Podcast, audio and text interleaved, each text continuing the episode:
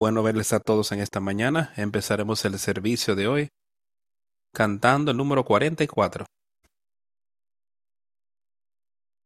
El camino a la cruz.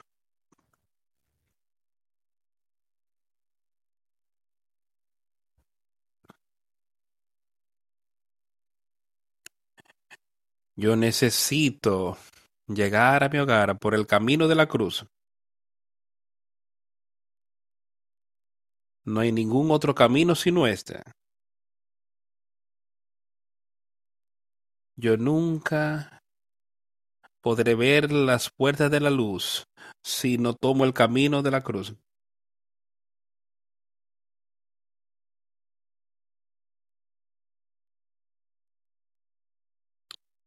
El camino de la cruz me lleva a casa. El camino de la cruz me lleva a casa. Qué bueno es saber que al continuar mi camino, el camino a la cruz me lleva a la casa.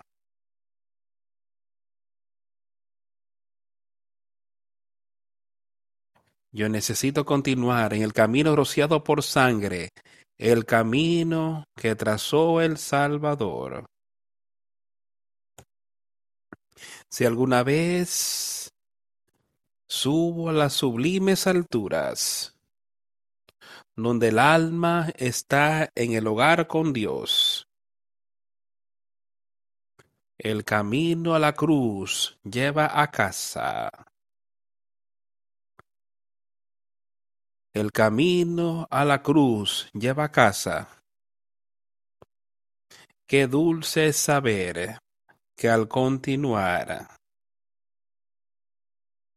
el camino a la cruz lleva a casa. Entonces me despido de los caminos del mundo para andar nunca más en esos caminos. Pues mi Señor dice, ven y busco mi hogar, donde le espera la puerta abierta. El camino a la cruz lleva a casa. El camino a la cruz lleva a casa. Qué dulce es saber que al continuar el camino de la cruz me lleva a casa.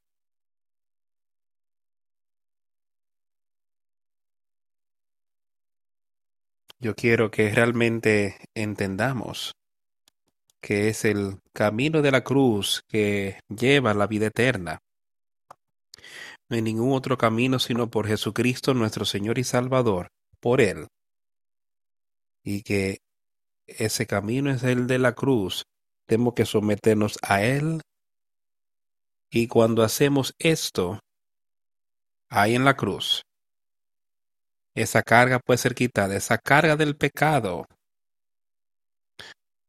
que nos va a arrastrar. Así podemos tener vida eterna por Él. Pensaba en el tiempo en el que estamos viviendo. Este tiempo, los años, y pasan tan rápido. Solamente hace unos meses, hace algunos días apenas, estábamos aquí mismo y terminamos un año y empezamos otro. Y hoy es la última reunión que tendremos en el 2023. Un día será la última reunión para nosotros. Cada uno de nosotros y no sabemos cuándo eso puede ser. Esto podría ser la última vez que alguna vez nos reunamos con este grupo de personas aquí en la Tierra. Podría ser que nos veamos varios, pero en cualquier momento nuestra vida puede ser llamada como cantábamos. Podemos ser llamados a dejar este mundo para pasar la eternidad. Y yo pienso en hace los pocos meses que han pasado, meses cortos, cómo hemos estado espiritualmente. ¿Te sientes como que estás en un mejor lugar espiritualmente hoy que estabas hace 12 meses cuando empezamos este año de 2023? ¿Sientes como que has crecido espiritualmente? ¿Estás más cerca del Señor de lo que estabas al principio del año? Estas son preguntas que tenemos que estar contestando, bueno, haciéndonos y entonces dejar que el Señor nos dirija, porque yo sé que podemos ser más fuertes, yo sé que podemos avanzar y yo sé que hay personas aquí hoy que están más cercanas a Él ahora que lo estaban hace un año y están caminando con Él más cerca ahora. Hay algunos que no han avanzado. Hay algunos que todavía, como dice la canción, que los caminos del mundo los he dejado a un lado. Y hay algunos que me parece que no los han dejado. Estas son cosas que tenemos que considerar a manera individual y tomarlo en serio, porque llegará el día cuando será la última vez que nos veamos. Será la última vez que nos veamos aquí en esta tierra. Y será la última vez que oímos un mensaje del Señor aquí en la tierra. Y entonces tendremos una eternidad. Yo quiero que no detengamos a pensar, yo quiero que todos escuchen lo que estoy diciendo y que piensen en lo que acabo de decir. Yo estaré, tú estarás en un momento, estaremos en la eternidad. En alguna condición estaremos. O salvos y en paraíso, ahí, con Jesucristo y con todos los justos. O estaremos en algún lugar con los perdidos para nunca tener otra oportunidad de cambiar lo que está pasando en nuestra vida en ese momento, en la condición en la que estamos. Nuestra vida natural no será más, nuestra vida espiritual ya habría espiritual. ¿Dónde estaremos? En infierno eterno, en salvación eterna. Y esa es la elección que tenemos que tomar hoy. Y podemos estar con Jesucristo y estamos siendo uno con Él hoy. Y si vamos a estar unidos y vamos a querer ayudarnos unos a otros a crecer, tendremos ese amor uno por el otro del cual Él habla en este libro. Eh, yo he estado leyendo recientemente por la Biblia aquí y muestra que hay una gran cantidad de amor en Jesucristo. Hay amor en sus discípulos que ellos quieren seguir lo que Él quiere que ellos hagan. Y hay mucho que Él les pidió hacer en aquel tiempo, pero ellos fueron obedientes a lo que Él dijo. Ellos fueron obedientes a su llamamiento. Y ellos pudieron lograr la victoria, aun cuando algunos de ellos, porque fueron obedientes a Él, murieron, los mataron porque fueron obedientes a Él, fueron azotados, golpeados, encarcelados fueron apedreados porque fueron obedientes a Jesucristo. Y cómo es las cosas, cómo son las cosas ahora para con los que hemos sacrificado por él. Todo lo que él nos ha dado. Las cosas naturales, las cosas espirituales. Mira lo que él ha hecho por nosotros. ¿Y qué estamos haciendo por él? ¿Estamos dispuestos a ponerlo todo en sus manos? Me detuve también pensando mientras leo aquí y veo tantos lugares y empezó a ocurrir muy pronto aquí, aun cuando Cristo todavía estaba sobre la tierra. Habían personas que querían hacer las cosas a su manera, no esperando en el Señor, no escuchando lo que lo que él estaba logrando en este momento. Y estoy hablando de su obra espiritual, su gobierno espiritual que él ha tenido aquí siempre. Y él lo está haciendo todavía sobre la tierra hoy. Pero habían personas. Tú empiezas a leer en el libro de los hechos y ver lo que ocurría qué cosa maravillosa, cómo la gente empezaba a oír la palabra de Dios y a someterse a ella y ayudando a otros a entender la palabra de Dios y la gente creciendo en la verdad.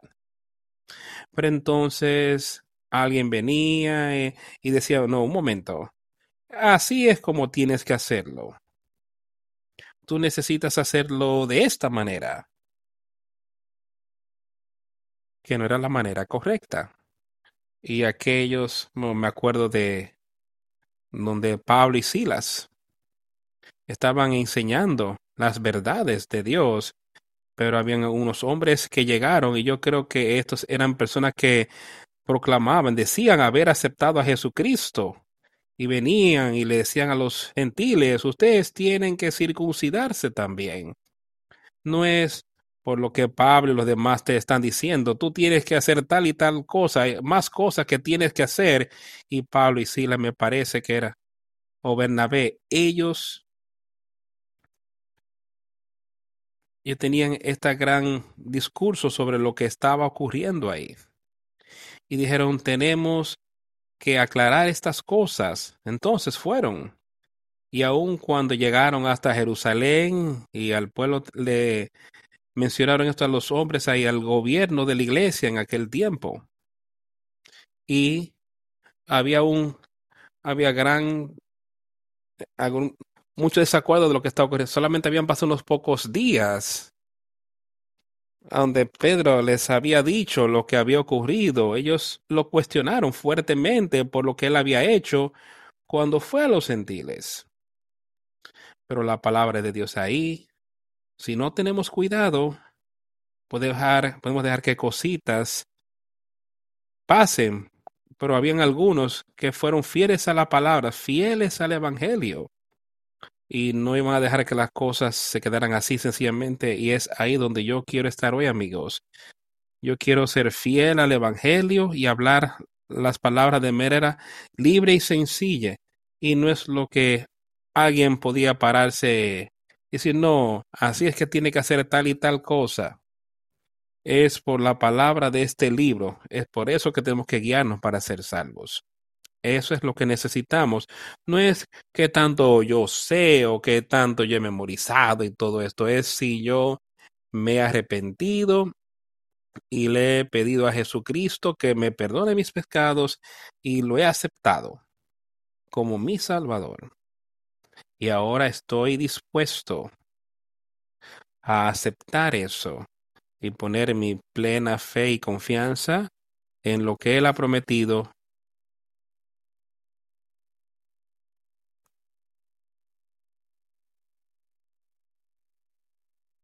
Momento, pues hemos perdido la señal.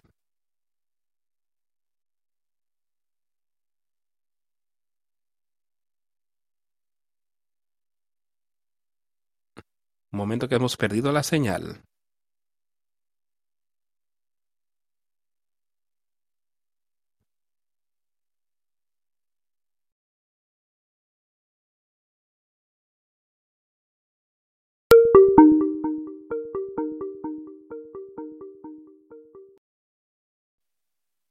Si alguien está escuchando mi voz, el intérprete ha perdido la señal de audio y video.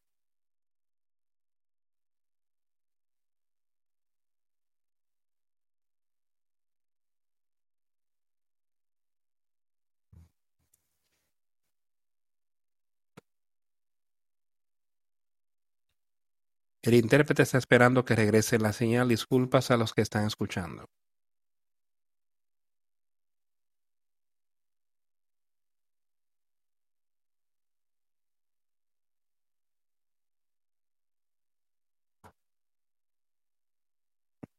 Y dispuestos ahora a aceptar eso Y yo sé que Él ha podido darme lo que Él ha prometido. Y yo sé que Él lo puede hacer para ti. Yo sé que Él puede. Yo tengo plena confianza en Él, de lo que Él ha prometido. Él lo cumplirá.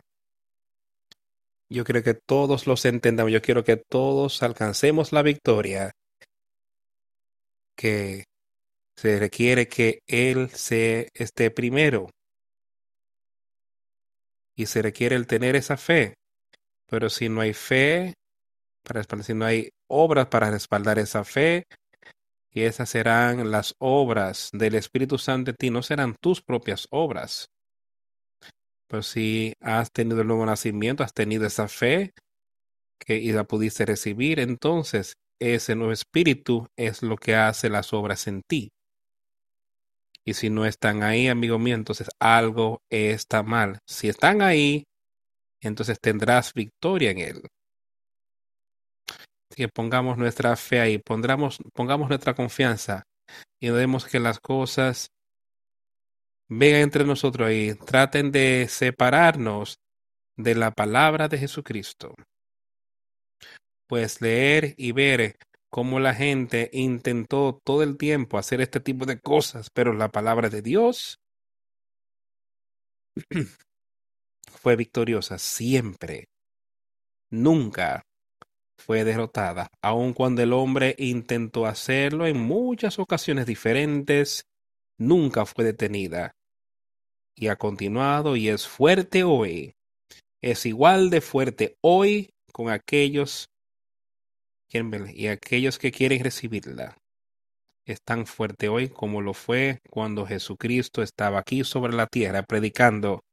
Es tan fuerte como estaba cuando Pedro le enseñaba, cuando Pablo le enseñaba, cuando Juan le enseñaba. Quien haya sido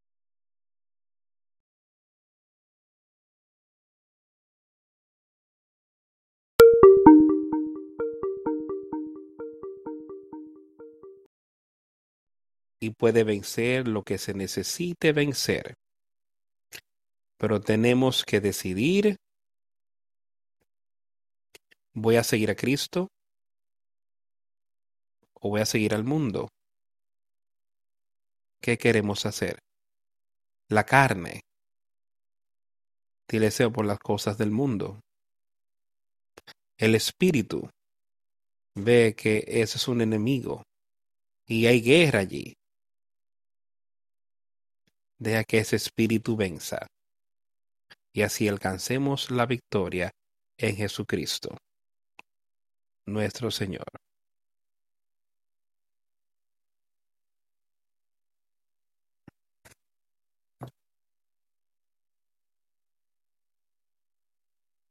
Hemos abierto la Biblia esta mañana en el capítulo 26 de Mateo y me parece que ahí leeremos, pues hay muchas cosas en este capítulo que son buenas para nosotros.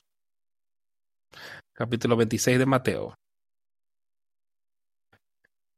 Y aconteció cuando Jesús había dicho todas estas palabras, dijo a sus discípulos, Sabéis que dentro de dos días se celebra la Pascua y el Hijo del Hombre será entregado para ser crucificado.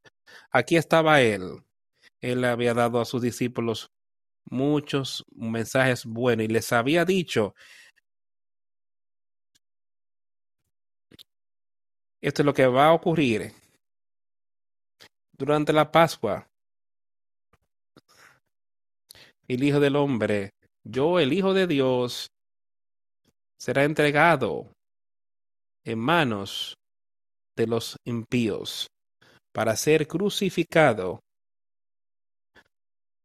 Quiero que pienses en en esto brevemente. Aquí está este hombre, aquí con sus amigos.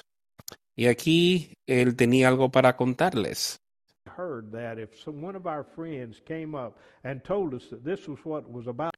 Un momento que tenemos una pausa en el audio por los problemas de internet. Él fue amado por sus amigos ahí, por sus discípulos. Entonces, reunidos, los principales sacerdotes, los escribas y los ancianos del pueblo se reunieron en el patio del sumo sacerdote llamado Caifás y tuvieron consejo para prender con engaño a Jesús y matarle. Pero decía, no durante la fiesta, para que no se haga alboroto en el pueblo. aquí el sumo sacerdote, la gente ahí que estaban supuestos a ser gente religiosas, supuestos a saber lo que estaba ocurriendo. Estaban reunidos tratando de buscar una manera en la que puedan matar a Jesús, capturarle y no crear una, un gran alboroto en el pueblo. Ellos sabían en el tiempo de la fiesta y la Pascua habría muchas personas en Jerusalén. Muchas personas que habían oído de Jesucristo y habían creído en él. Ellos no querían hacer un alboroto en aquel tiempo y tampoco querían hacerlo porque tenían miedo a lo que le podrían hacer los romanos si hacían algo así. Ahora, cuando Jesús estaba en Betania, en la casa de Simón el leproso, vino a él una mujer con un vaso de alabastro de perfume de gran precio y lo derramó sobre su cabeza sentado a la mesa. Piensen esto, aquí él estaba. Él estaba aquí en esta casa, un hombre en la casa y me parece que Simón había sido sanado de, de esa lepra y se le acercó una mujer, una mujer pecadora, dice aquí, en otros lugares. Esa de ahí como las personas la veían, que ella era una gran pecadora, pero entró con este perfume bien caro, este ungüento. Y ella lo derramó sobre su cabeza cuando estaba sentado en la mesa, pero al ver esto los discípulos se enojaron diciendo, ¿para qué este desperdicio? Porque esto podía haberse vendido a gran precio y haberse dado a los pobres. Ellos no entendían lo que estaba ocurriendo, que lo que Jesús hizo.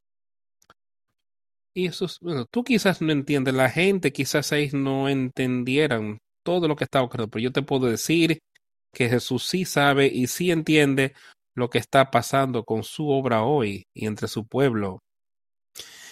Y entendiéndolo Jesús les dijo, ¿por qué molestáis a esta mujer? Pues ha hecho conmigo una buena obra porque siempre tendréis pobres con vosotros, pero a mí no siempre me tendréis, porque al derramar este perfume sobre mi cuerpo, lo ha hecho a fin de prepararme para la sepultura. De cierto os digo que donde quiera que se predique este evangelio en todo el mundo, también se contará lo que está hecho para memoria de ella.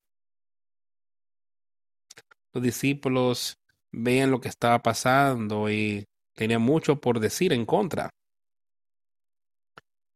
Pero, ¿qué dijo Cristo? Cristo le dijo, ¿por qué molestan a esta mujer? Él sabía lo que estaba en sus pensamientos, sabía lo que ellos opinaban.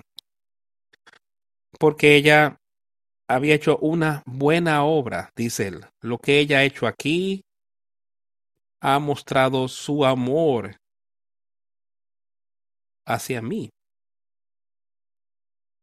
porque ella me ama tanto por los pecados y que se fueron perdonados. Ella ha sido perdonada de esos pecados y ella me amó más de lo que amó este ungüento del alabastro que ella tenía, que en algún momento ella quizás lo consideraba como algo de gran precio que quizás quería guardar para sí. Me parece que quizás eso pasaba por su mente. Entonces, cuando los discípulos lo vieron y dijeron, esto pudo haber sido algo que nosotros pudimos haber usado. Pero ella tenía tanto amor por Jesucristo que estaba dispuesta a sacrificarlo por él, por lo que él había hecho por ella. Porque el ungüento que ella había derramado, este ungüento sobre mi cuerpo, ella lo hizo para mi sepultura él estaba a punto de ser crucificado. Dice que ya esto hecho para prepararme para la sepultura. De cierto digo que donde quiera que se predique este evangelio en todo el mundo, también se contará lo que está hecho para memoria de ella. Entonces uno de los doce, que se llamaba Judas Iscariote, fue a los principales sacerdotes y les dijo, ¿qué me queréis dar? Y yo os lo entregaré. Y ellos le asignaron treinta piezas de plata.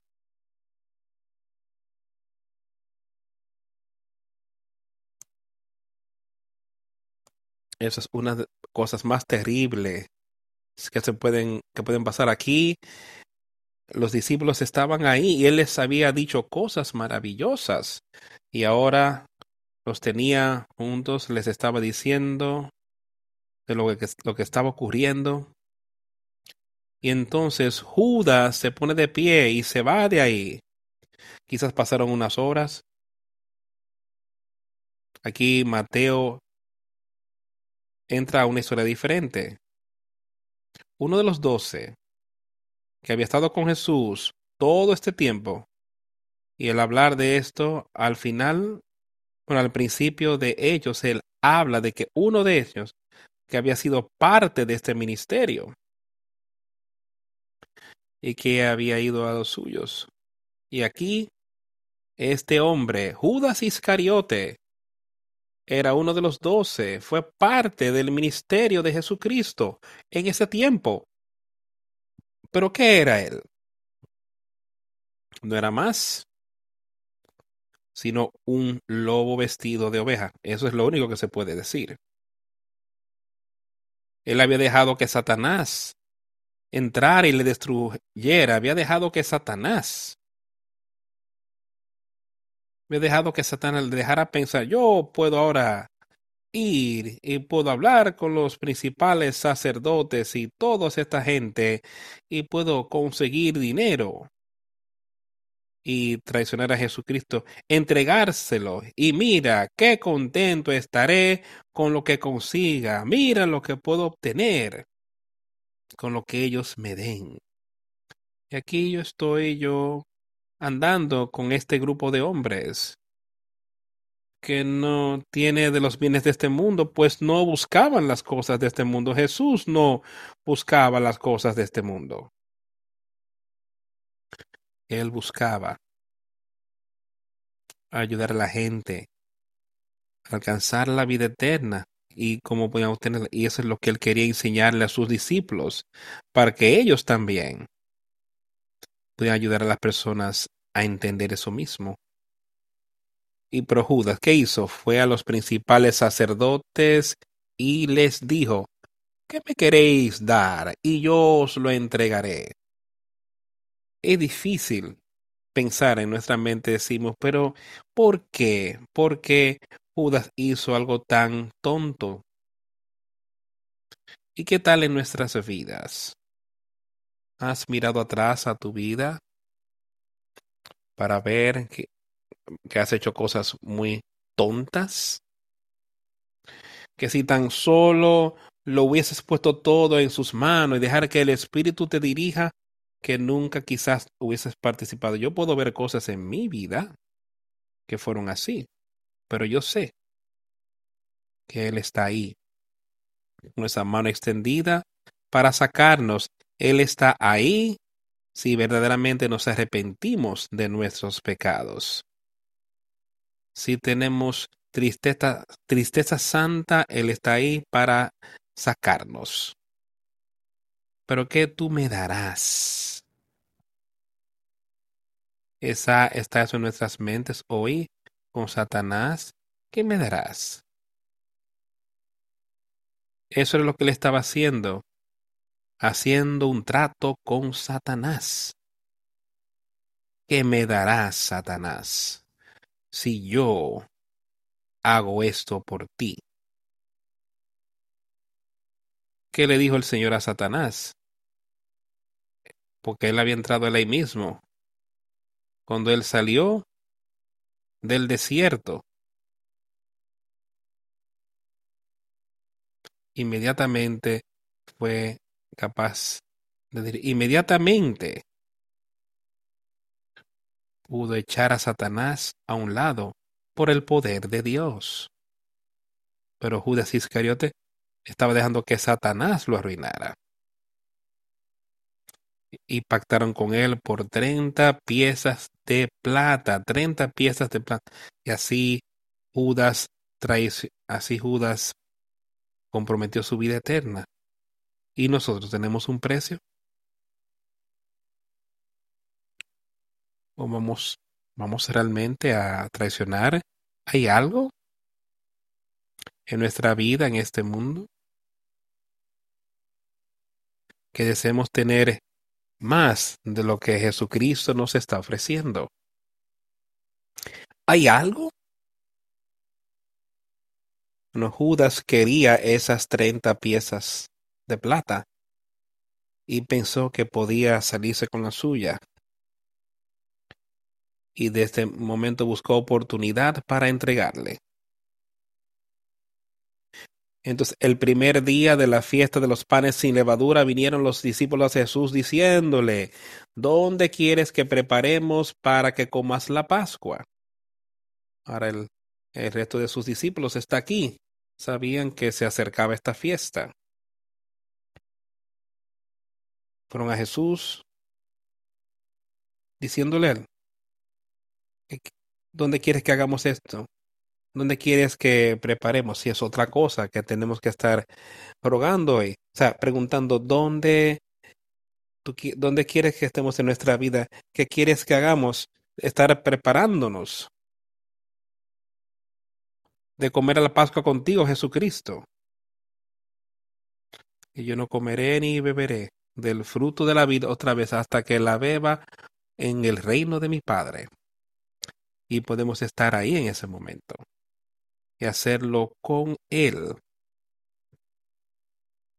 Estaba pensando aquí sobre lo que Judas hizo aquí y la oportunidad que él buscó para traicionar. Cuando miro y veo las cosas David, no tenemos cuidado. Estamos emulando, buscando emular al mundo, así como Judas quería esas treinta piezas de plata para él parecerse más al mundo y podamos asegurar las cosas del mundo que pueda traerle felicidad mundana, perdón. Cuando vas y te vistes como el mundo, así a los lugares que va el mundo, y actúas como los del mundo, donde no hay diferencia entre tú y la gente del mundo. Eso nos pone así en el mismo lugar que Judas. Estamos traicionando el poder de Dios en nosotros. Queremos, tenemos que entender lo que Él nos está diciendo. Estamos poniendo el ejemplo delante de los demás. Si hay diferencia en nuestro estilo de vida, entonces algo está mal. Judas quería, él quería ese estilo de vida. Él no quería continuar con los otros discípulos. 30 piezas de plata sería mucho dinero.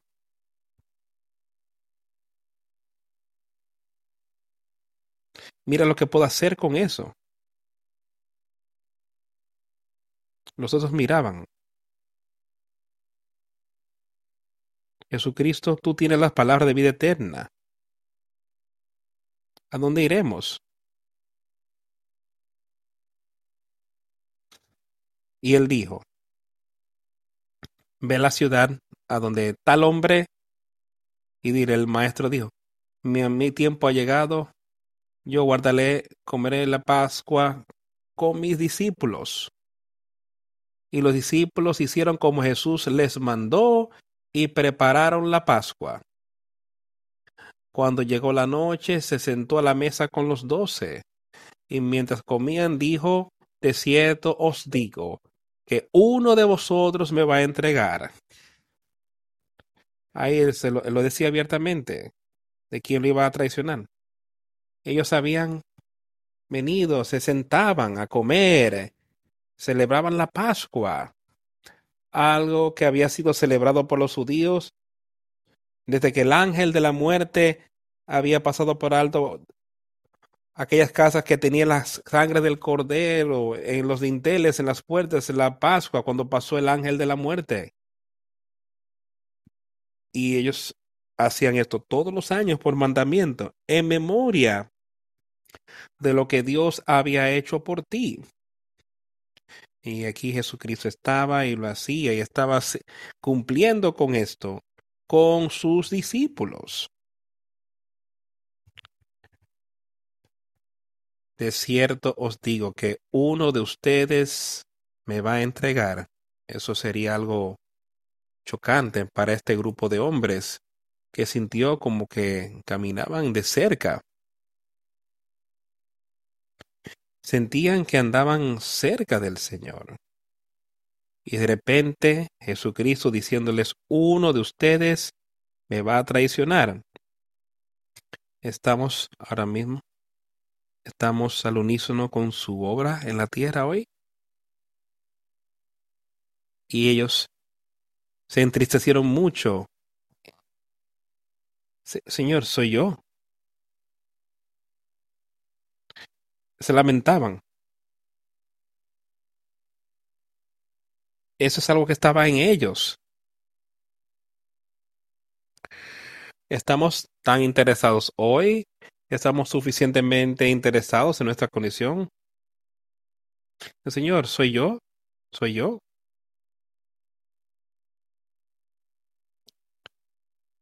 Yo necesito estar contigo, es. Soy yo, Señor. ¿Qué debo hacer yo? Y entonces él respondiendo dijo, el que mete la mano conmigo en el plato, ese me va a entregar. A la verdad el Hijo del Hombre va según está escrito de él, mas ay de aquel hombre por quien el Hijo del Hombre es entregado, bueno le fuera a ese hombre no haber nacido. Piensa en lo que le estaba diciendo ahí. Y ahora será uno de ustedes, uno de los doce, que está aquí, estás metiendo tu mano conmigo en el plato ahí para comer el pan, sacando la comida del plato para comer el pan. Es uno de ustedes. Lo mismo, es ese mismo me va a entregar. ¿Qué está en nuestro corazón hoy? ¿Qué está en nuestra mente? Queremos ser llenos de su espíritu en total y como Pedro le dio no solo mis pies, sino mis manos, mi cabeza, totalmente, Señor. Límpiame, Señor.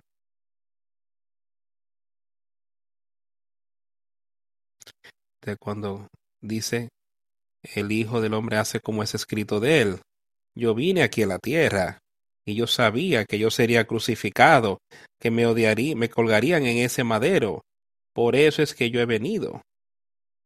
Dice, pero ay de aquel hombre por el cual el Hijo del Hombre es entregado. Y yo sé que eso nos aplica a nosotros, lo que estamos sobre la tierra. Y si nosotros le traicionamos, si nosotros retrocedemos a la misma casa de la cual salimos y traicionamos al Espíritu de Dios en nosotros, dice, ay de aquel hombre. Y si rechazamos su palabra y si nunca lo aceptamos, será ay de aquel hombre. Y sería lo mismo aquí si rechazamos las maravillosas palabras de vida que se nos están enseñando hoy. Y lo vemos como palabras vacías y lo vemos como es alguien que está diciendo cualquier cosa y este es un nuevo tiempo, es un mundo nuevo. Y lo único que tengo que hacer es decir que creo en Jesucristo y soy salvo. Dice que aquel hombre por el cual el Hijo del Hombre es traicionado, y eso sería lo que haríamos. Estaríamos traicionando su verdad, su evangelio hubiese sido bueno que no hubiese nacido. Lo mismo con todos los impíos, todos los que rechazan su palabra. Hubiese sido mejor que nunca hubiesen nacido. No tendrían que pasar la eternidad en el infierno. Pero todos aquellos que le aceptan es una maravillosa oportunidad y ahora pueden tener vida eterna por Jesucristo. Acéptalo. No lo rechaza. Acéptalo. Acepta sus palabras como las verdades de Dios. Que Él es el Hijo de Dios, que se levantó de los muertos, que Él está a la diestra de Dios el Padre, mediando por ti para mí. Y Él nos enviará poder sobre Satanás. Entonces Judas, el que le entregaba, dijo, ¿soy yo maestro? Le dijo, tú lo has dicho. Quiero que pienses. ¿Qué pensaban los que estaban ahí al lado de él? Y yo creo que ellos tenían, algunos de ellos, de saber lo que estaba pasando ahí. Ellos estaban cuestionando, yendo a la palabra de Jesús. Todos estaban juntos ahí, en el mismo aposento. Y Judas, que lo tensionó, le dijo, maestro, maestro soy yo, mira qué engañoso era. Le llamó maestro. Era su maestro, ¿por qué ibas a traicionarlo? ¿Por qué tratabas de rechazar todo lo que él te había enseñando, enseñado? Cuán engañoso Satanás y puedes ver cómo él no era más que ese lobo vestido de oveja entre los justos, entre los discípulos y en Jesucristo. Y traicionándolo. Y le dijo, así como has dicho.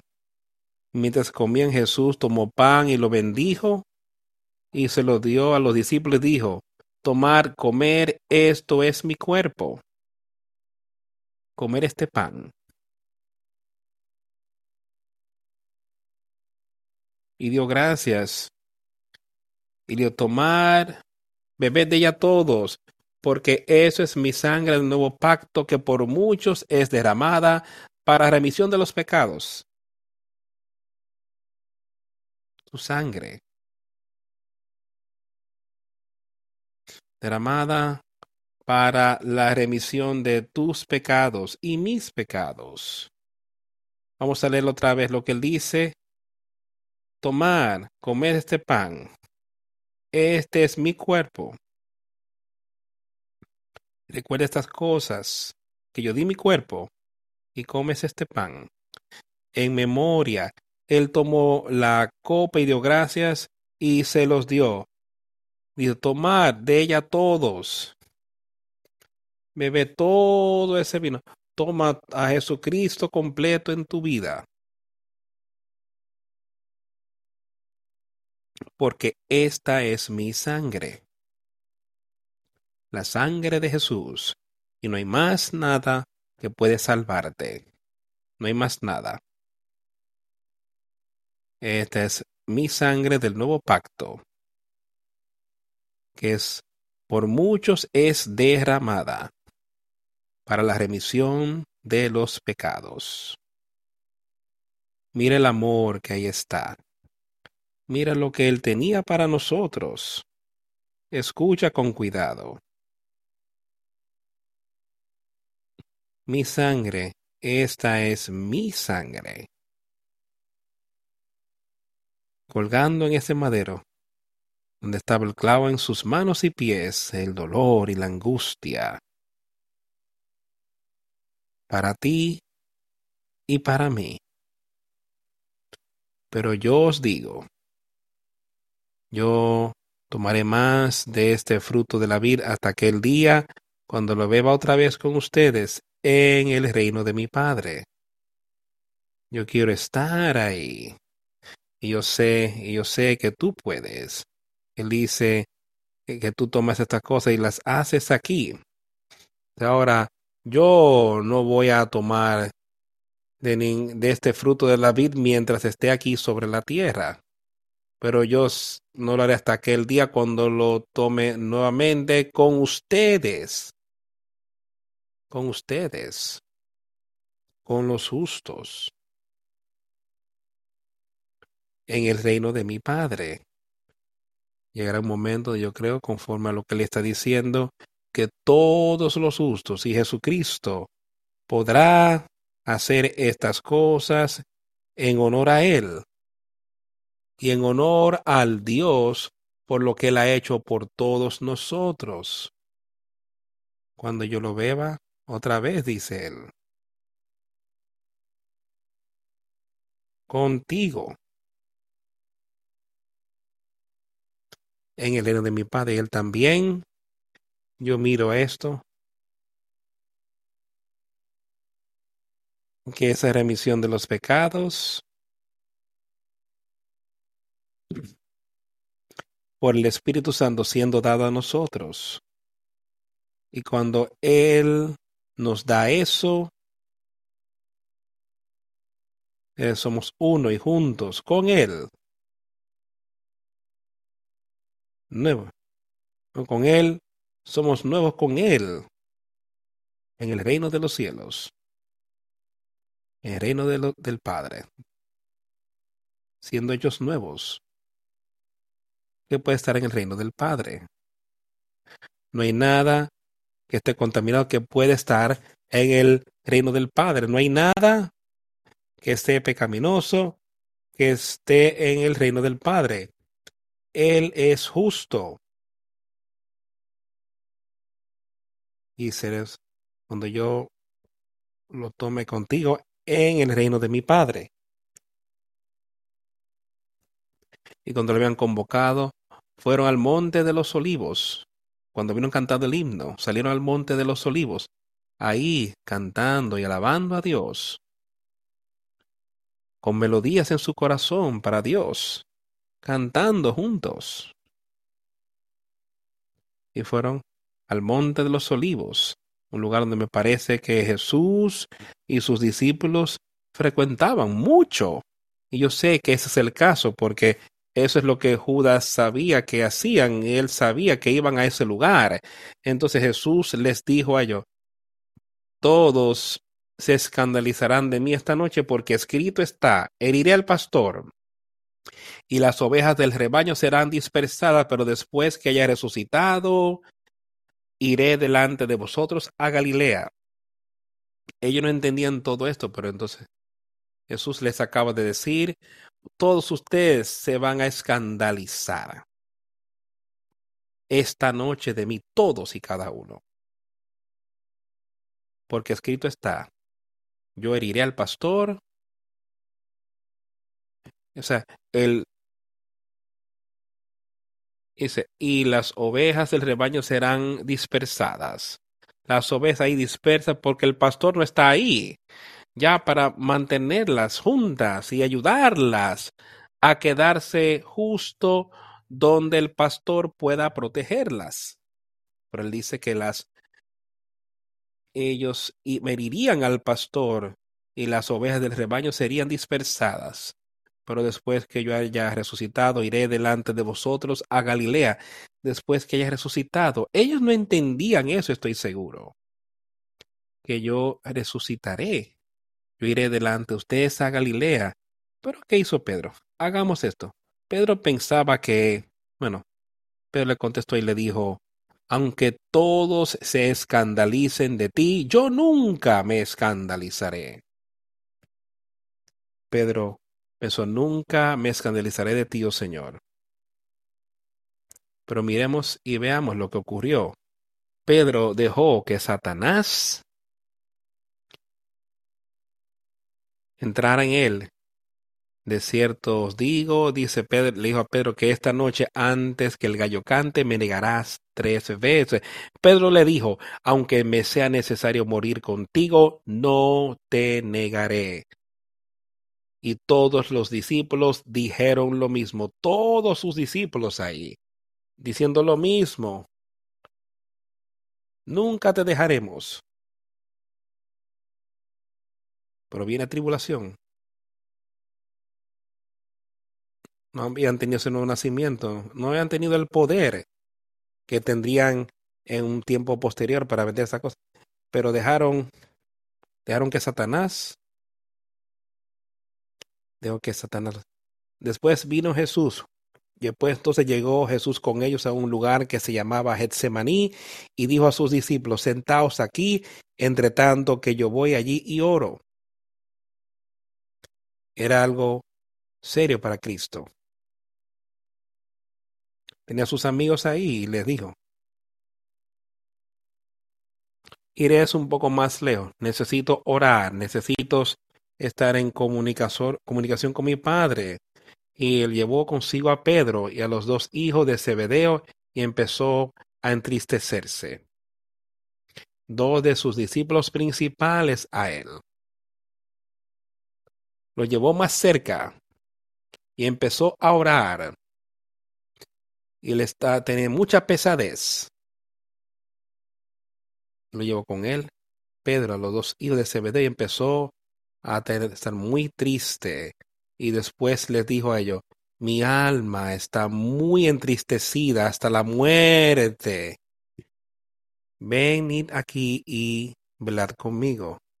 Él estaba muchos problemas, muchos tribulación en su corazón y mente, porque él sabía lo que le iba a pasar. Él era como tú y como yo. Y si estamos enfrentando algo así, estaríamos atribulados. Mi alma está grandemente atribulada, dice él, pero también entendió aquí. Estoy a punto de pasar por estas cosas, y él podía ver como sus discípulos, sus amigos más cercanos, donde estaba su mente, lo que estaba ocurriendo, en ellos. Eso también pudo haber sido ser muy difícil para él el ver eso. Pero ellos no estaban listos espiritualmente por lo que estaba a punto de ocurrir. Mi alma está muy acongojada hasta la muerte. Venid y velar conmigo. Y fue más lejos. Y se cayó sobre su rodilla orando, oh Padre mío, si sea posible, dejar que pase de mí esta copa, no obstante, no se haga como yo quiero, no mi voluntad, sino la tuya. Mira qué oración era esto. El Hijo de Dios, Jesucristo. Y él pudo haber, le pudo haber pedido a su padre que enviara todo tipo de cosas. Ángeles para protegerle. Todo tipo de cosas. Pero esto es lo que le estaba ocurriendo. Oh Padre, si fuera posible, deja que esta, que pase de mí esta copa. No obstante, no como no se haga mi voluntad, sino la tuya. Y esa debería ser nuestra oración hoy, Señor, lo que como tú entiendas, si esto puede ser quitado de mí, si tenemos algo en ese caso, si estas cosas pueden ser quitadas de mí, pasa de mí, que sea así, pero si no, que se haga tu voluntad en mí. Y llegó a sus discípulos, los encontró durmiendo y le dijo a Pedro, ¿qué pasó? ¿No podías velar conmigo siquiera una hora? Quiero que pienses en lo que estaba ocurriendo ahí. Ahí estaba él. En tal angustia, y me parece sus discípulos que sus discípulos debieron ver la condición en la que él estaba él tenía mucha tristeza. Él estaba en una condición mala. Y le estaba orándole a Dios. Él regresó a sus discípulos, y ellos ahí orando y escuchando. Estaban durmiendo. Él dijo, ¿qué es lo que pasa? ¿No pudieron haber velado conmigo ni siquiera una hora, un breve periodo de tiempo. No podían simplemente velar y oír lo que estaba ocurriendo. Entonces los amonestó y les dijo, atiende y ora para que no dar para que no entréis en tentación. El espíritu ciertamente está dispuesto, pero la carne es débil. Yo quiero que todos escuchemos esto. Yo quiero que atendamos y estemos orando hoy, en todos los días. Escucha lo que él le dijo a Pedro. Velad y orar para que no entréis en tentación. El Espíritu ciertamente está dispuesto.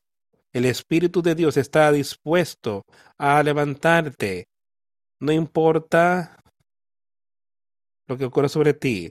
El Espíritu de Dios está ahí y está dispuesto para llevarte. Dice, la carne es débil. El Espíritu de Dios está dispuesto a vencer. Se alejó la segunda vez. Oh Padre mío, si que pase de mí esta copa, pero que se haga tu voluntad. Y los encontró durmiendo otra vez, porque sus ojos estaban pesados con sueño. Y se alejó otra vez. Pero la tercera vez, viendo lo, las mismas palabras. Ven, ha habido donde su padre tres veces, regresó y los vio después de la segunda vez a sus discípulos y estaban durmiendo otra vez. Y los dejó. Y se alejó otra vez. Y oró las mismas palabras al Padre. Oh Padre, si puede pasar de mí esta copa, que se haga tu voluntad.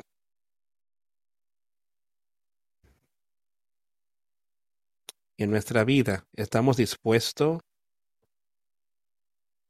a estar sujetos a Él? ¿Estamos constantemente queriendo las cosas por nosotros mismos? ¿Estamos queriendo hacer las cosas como nosotros queramos? Eh, y se fueron otra vez. Y era la tercera vez diciendo lo mismo. Entonces vino a sus discípulos y les dijo, dormid ya, descansar. He aquí, la hora ha llegado, y el Hijo del Hombre es entregado en manos de pecadores.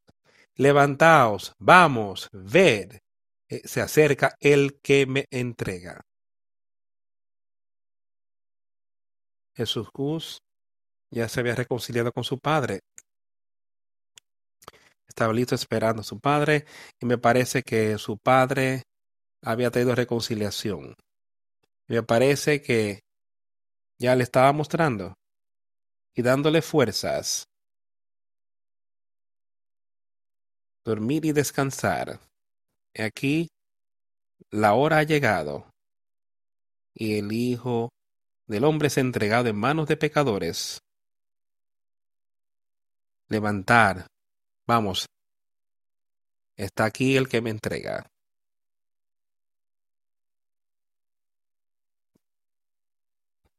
Quiero que te levantes para con el Espíritu hoy y estemos listos para vencer.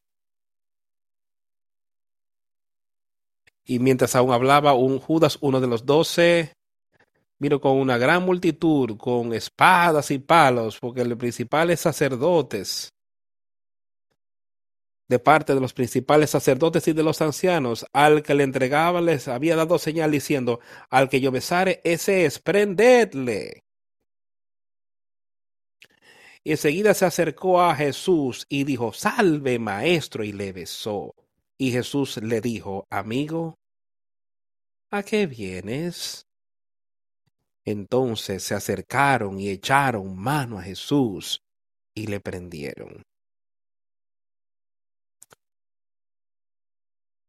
es una es algo muy entristecedor ver algo así tan vil que Satanás obrando de tal manera en un hombre que había sido parte del ministerio de Jesús. Esto debería hacernos recordar cómo, cuál engañoso él podría estar y lo que Él puede hacer. De cuán engañoso Él fue cuando se le acercó. Dios salve, más y le besó, como que yo soy tu amigo. Llegando con toda esta gente armada. Y traicionarlo, acercan, acercándosele a Jesús, abrazándolo, besándole, diciendo, salve maestro. Cuán engañoso. Amigo, Satanás no se va a detener en nada. Si tú lo dejas, él totalmente te destruirá. Y él no se va a detener. Él te destruirá.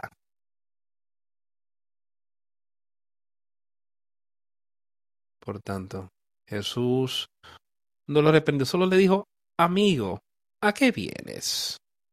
¿Por qué vienes así? Ellos llegaron y le impusieron manos a Jesús y le llevaron, y aquí uno de ellos, Jesús le extendió su mano, sacó su espada y hirió a un siervo del sumo sacerdote y le quitó la oreja. Entonces Jesús le dijo, vuelve tu espada a su lugar porque todos los que tomen espada a espada perecerán. ¿Acaso piensas que no puedo ahora orar a mi Padre y que Él no me daría más de doce legiones de ángeles? Pero ¿cómo entonces se cumplirán las escrituras de que es necesario que así se haga? Dice, yo yo, Dios puede encargarse de todas estas cosas. Guarda esa espada, le dijo. Mi padre puede encargarse de estas cosas. Le dice, esto es algo que yo debo hacer. Esta es la razón por la que vine aquí a la tierra. Las escrituras tienen que cumplirse. Yo debo ser traicionado por el enemigo. Yo debo ser crucificado. Yo debo ser puesto en esa tumba y yo resucitaré para alcanzar la victoria de cómo se cumplirán las escrituras. Entonces, en la misma hora, Jesús en la misma hora le dijo a las multitudes, han venido como, como contra un ladrón para llevar con espadas y palos. Cada día me sentaba con vosotros enseñando en el templo y no me prendisteis. Aquí una gran multitud de personas que habían llegado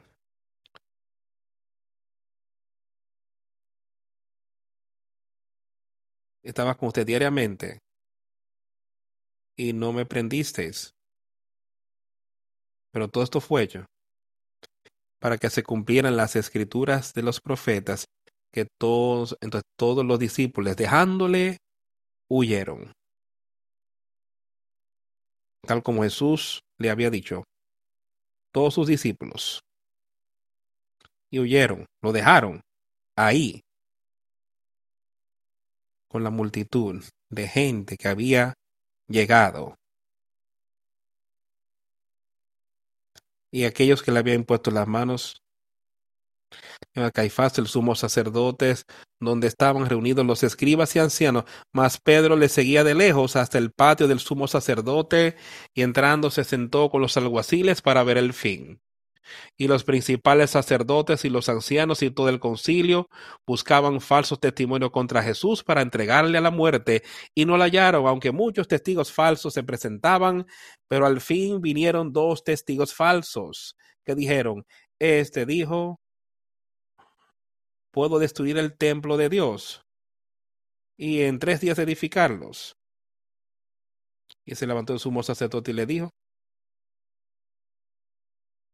Tú has dicho además lo que dice estos testigos, que Jesús se quedó callado y le dijo el sumo sacerdote, yo te conjuro por el Dios viviente que nos digas si eres tú el Cristo, el Hijo de Dios. Eh, tenían este juicio falso, testigos falsos, tratando de culparle y decirles cosas que Jesús le había dicho que ellos no habían entendido para nada. Yo creo, larga voz y de manera muy demandaste. Yo te conjuro.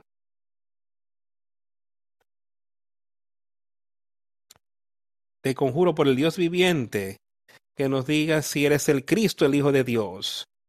Jesús le dijo a él. Yo no creo que Jesús estaba y no se puso nervioso. Yo creo que de una manera muy calmada y compuesta y osada le dice, tú lo has dicho. No obstante, os digo, de aquí, de, de ahora veréis al Hijo del Hombre sentado a la diestra del poder de Dios y viniendo en las nubes del cielo.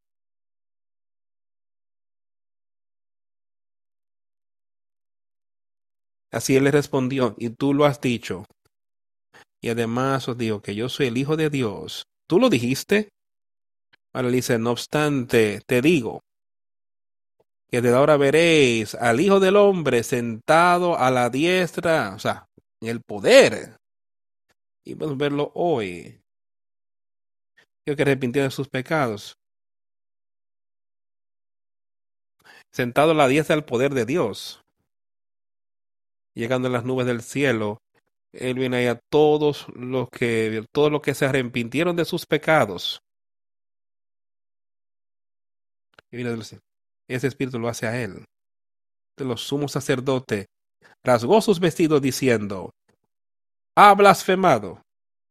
¿Qué más necesidad tenemos de testigos? He aquí ahora mismo habéis oído su blasfemia. ¿Qué os parece? Respondiendo ellos dijeron, es reo de muerte.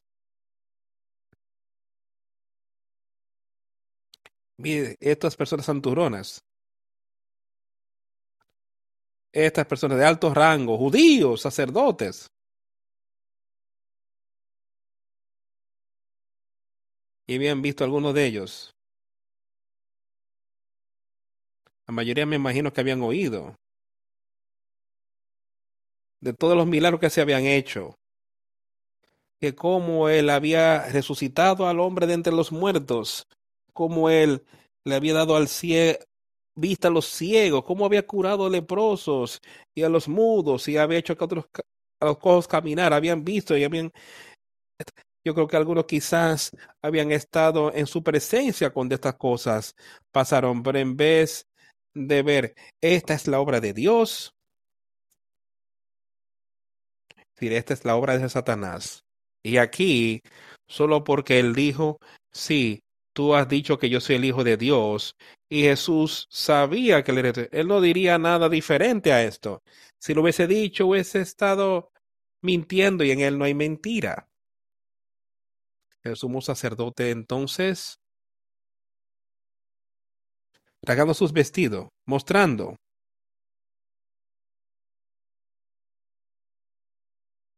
y que este hombre estaba errado y creía que debía ser muerto. En la, que había hablado blasfemia, había blasfemado la palabra de Dios. ¿Qué más necesidad tenemos de testigos de aquí?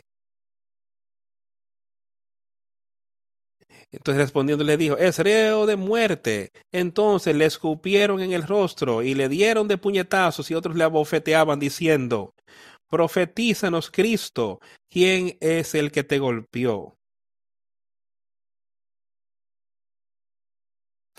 Ahora, Pedro estaba sentado fuera en el patio y se le acercó una criada diciendo, tú también estabas con Jesús el Galileo. Aquí estaba Pedro.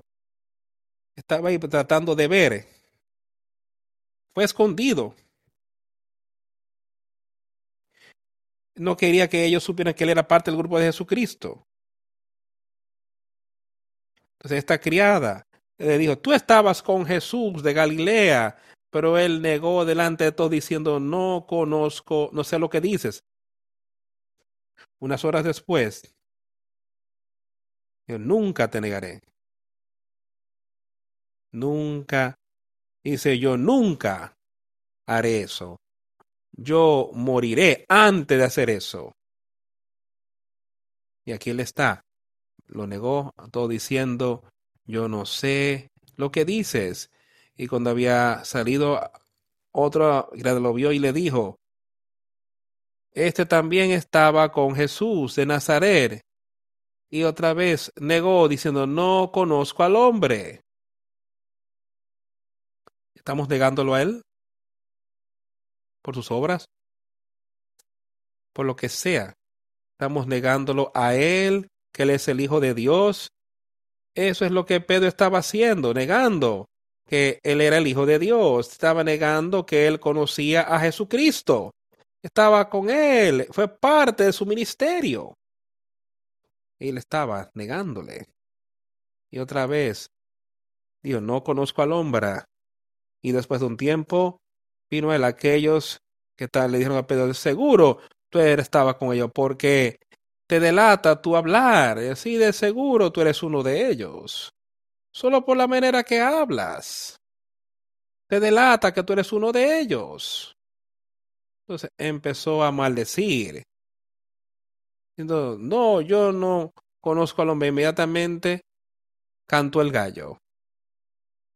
¿Qué tan lejos Pedro estaba? Y Pedro recordó la palabra de Jesús. Y aquí estaba Jesús. Vuelve a la mente de Pedro, a su corazón. Y Pedro reconoce a Jesús que le dijo a él, antes que cante el gallo, me negarás tres veces. Y salió y lloró amargamente. Una tristeza santa. Ahí estaba arrepentido de su pecado. Se acordó de las palabras que Jesús le había dicho. Había dejado que esas palabras volvieran. Le estaba quebrantado él lloró amargamente.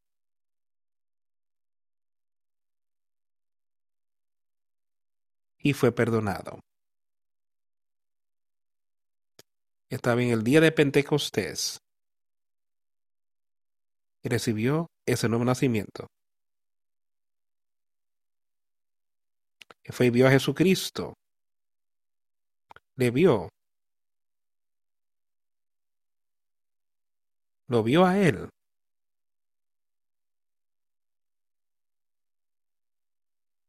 con otros. Y lo vio a él. Cuando lloró con larga voz.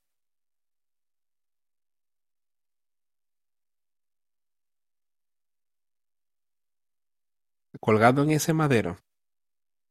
Y le vio a él. le dijo, consumado es. La elección del hombre había sido consumada por Jesucristo, por la sangre derramada en la cruz. Consumado es. La semana pasada hablamos del nacimiento. Ahora hemos hablado de sus últimas horas aquí en la tierra. Y lo que ocurrió entre ese momento y allá, como él le había enseñado a sus discípulos y cómo andó aquí sobre la tierra, yo quiero que todos sepan y entiendan que consumado es. El vino por los pecados de todo el mundo. Para que así tus pecados sean perdonados. El vino para que ahora puedas tener poder sobre Satanás. Pedro pudo unos pocos días después de esto recibir ese nuevo espíritu, ese nuevo nacimiento. Y entonces tuvo poder para vencer. Tuvo el poder de hacer como Dios quería que él hiciera. ¿Que cometería errores? Sí. Pero pudo alcanzar el perdón. Todos recordemos estas cosas. Y así podemos pensar y ver. Y como Jesús resucitó y estuvo con sus discípulos. Pero había uno, y yo quiero que veas como todos sus discípulos lo habían visto a él y creían y le decían a los demás. Le dieron a Tomás, le dijeron a él que le hemos visto y Tomás dijo, yo no creeré. Hasta que vea sus manos, poner mis dedos en sus manos y poner mi mano en su costado yo quiero que piensas, vamos a creer, y Jesús continuó diciendo, Tomás, bendito que, que creíste Porque dice, pero también bendecidos los que creyeron sin ver lo que tuviste. Y eso somos nosotros. No hemos visto esto. Si ves, lo que hemos visto es el poder que Él tiene para ofrecerle a aquellos. Y podemos ver esto en otros, como, como han recibido esto y vencer.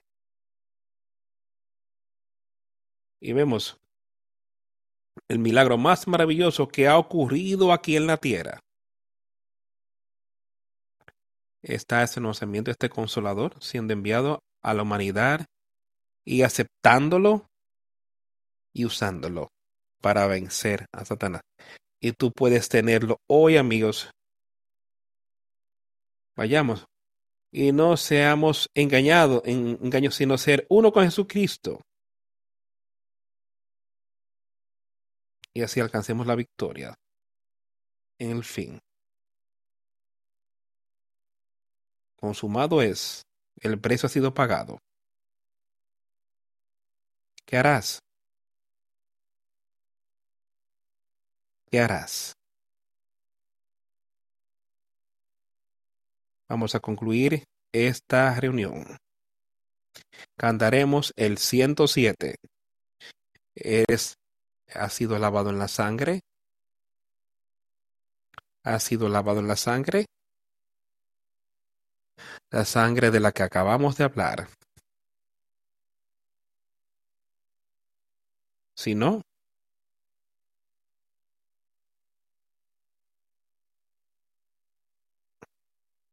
ciento siete.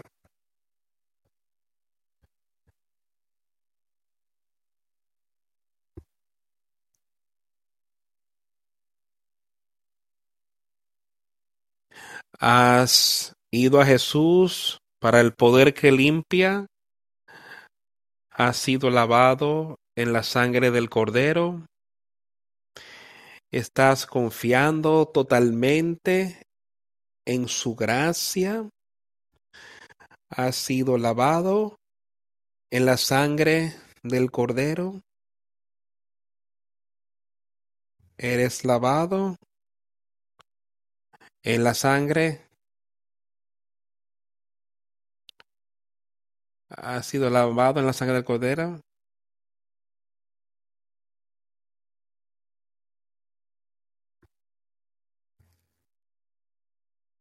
Están inmáculos tus vestidos, es blanco como la nieve, eres lavado en la sangre del cordero.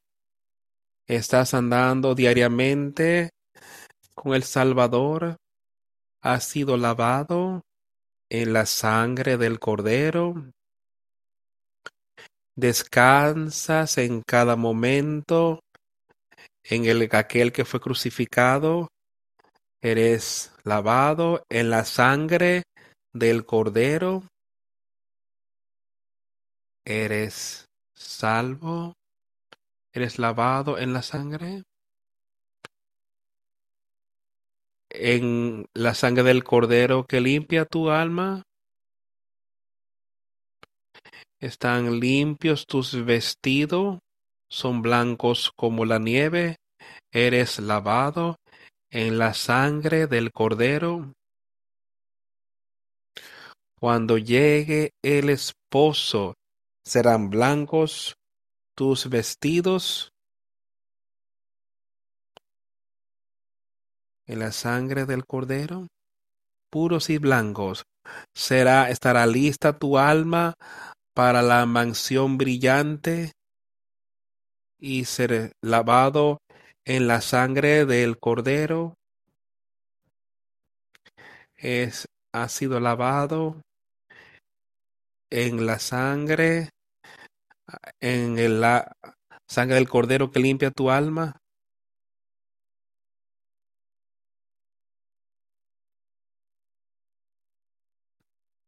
¿Están limpios tus vestidos?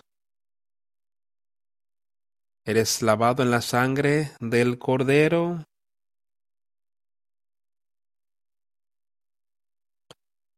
Deja a un lado los vestidos manchados de pecado y sé lavado en la sangre del cordero.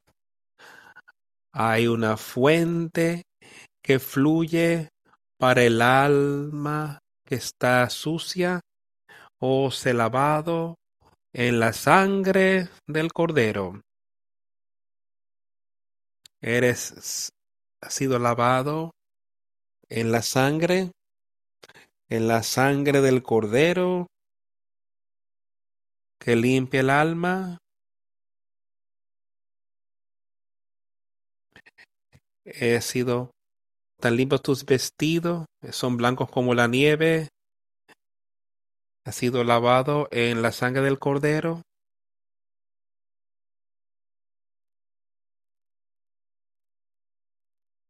Eso es lo que todos tenemos que llevarnos hoy. Ha sido lavado en la sangre del cordero. Para el poder que limpia.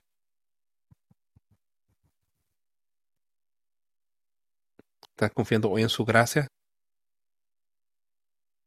¿Ha sido lavado en la sangre de Jesucristo?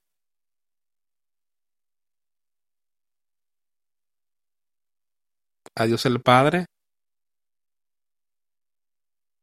por las mayor, maravillosas palabras que nos has dado hoy. Y podemos examinarnos. Sabemos que podemos ser parte de tu reino. Por tus promesas. Lo que Jesús hizo por nosotros. Sabemos que engañó es Satanás que tú tienes poder sobre todas las cosas y que podemos alcanzar la victoria. Solo confiamos en tu Hijo. Gracias por lo que Él ha hecho por nosotros.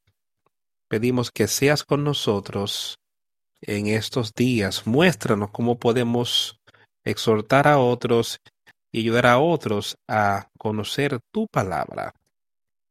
Gracias, Señor, por todo lo que se ha hecho por nosotros. Ayúdanos a utilizar las cosas que has confiado en nuestras manos para tu honra y tu gloria. En el nombre de Jesús hemos orado. Amén. Amén.